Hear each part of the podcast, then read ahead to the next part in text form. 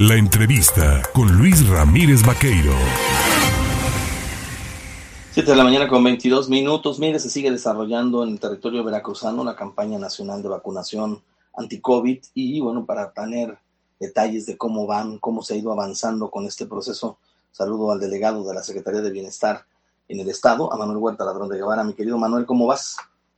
Bien, Luis, pues aquí regresando de una semana intensa de haber inaugurado 25 bancos del bienestar y en todos lados, viendo cómo se desarrolla la vacuna, vemos que no hay duda que ha cumplido su función los 13 millones 200 mil vacunas que hemos aplicado en Veracruz y que todavía lo que resta el mes de octubre y noviembre vamos a seguir aplicando. Ya esta semana culminamos de vacunar la primera dosis de 5 a 11 años a la par que iniciamos en 12 municipios la segunda dosis de la misma generación de 5 a 12 años y ya culminamos la segunda dosis de 12 a 17 años. Y de manera permanente estamos vacunando a los que no se han vacunado y también estamos dando refuerzos a los mayores de 18 años que voluntariamente quieren vacunarse con cancino un refuerzo. La verdad es que lo que resta de octubre, en noviembre, pienso vamos a culminar porque sigue llegando la vacuna Pfizer pediátrica para los 200 municipios que nos faltan de segunda dosis 5 a 12 años. Vamos a cubrir entre lo que resta de octubre y unas semanas de noviembre y habremos culminado nuestras jornadas de vacunación hasta nuevo aviso de la campaña nacional de la misma. Vamos a llegar también empatados con el fin de las pruebas que se hacen para tener vacuna patria. Eh, ya vamos a tener la fase final. Vamos a ver qué dice la COFEPRIS, qué dicen los organismos internacionales. Y lo que la OPS nos está recomendando es si bien es cierto que ya estamos muy afuera de tener el problema de las hospitalizaciones y desenlaces fatales, como tú lo sabes, la verdad es que el nivel de contagios todavía podría regresar, hay que tener cuidado y más en esta temporada de fríos que también se está vacunando contra la influenza. Son dos medidas que se están tomando para eh, este invierno que se acerca.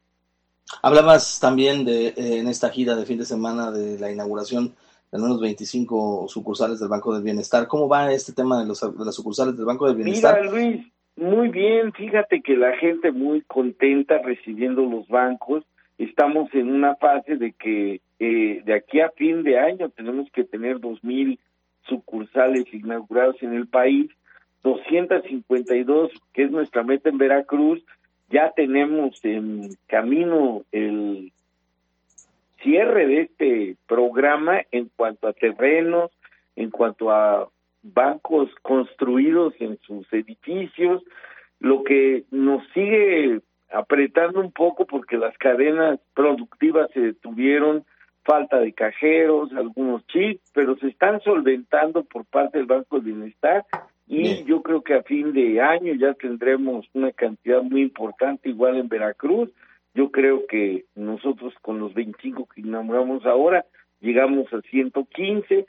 El próximo trimestre que estamos cerrando tiene que acelerarse y el objetivo es acabar en la primera de antes de la primavera, como yo digo, en los tres primeros meses del próximo año ya tienen que estar todas las sucursales instaladas en operación, inauguradas, y ya los ciudadanos derechosos de los programas, todos bancarizados, porque ese es el objetivo que en esta primera etapa el banco fundamentalmente tiene los 25 millones de clientes que son los que tienen programas sociales, en Veracruz más de 2 millones, y a ellos va a dirigir esta primera etapa del banco, aunque está abierta para toda la población que quiera fomentar el ahorro en este banco.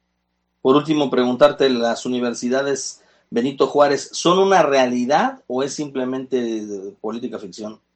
No, pues Luis, yo te invito a que las vayas a conocer. Son unas universidades, la verdad, de muy alta calidad educativa en edificios, eh, la población de las mismas sigue creciendo porque es gradual. En la vida todo va poco a poco, no es todo de sopetón y muy rápido, porque fíjate que en el país hay 150 universidades ya abiertas, 145, y estamos por abrir eh, 55 en lo que resta de nuestro gobierno. En este próximo año van 55, justamente van vinculados al tema de la salud, del COVID y de otras enfermedades porque pues ya quedó claro que lo más grave que nos dejaron fueron el sector salud, faltan más de 100 mil médicos.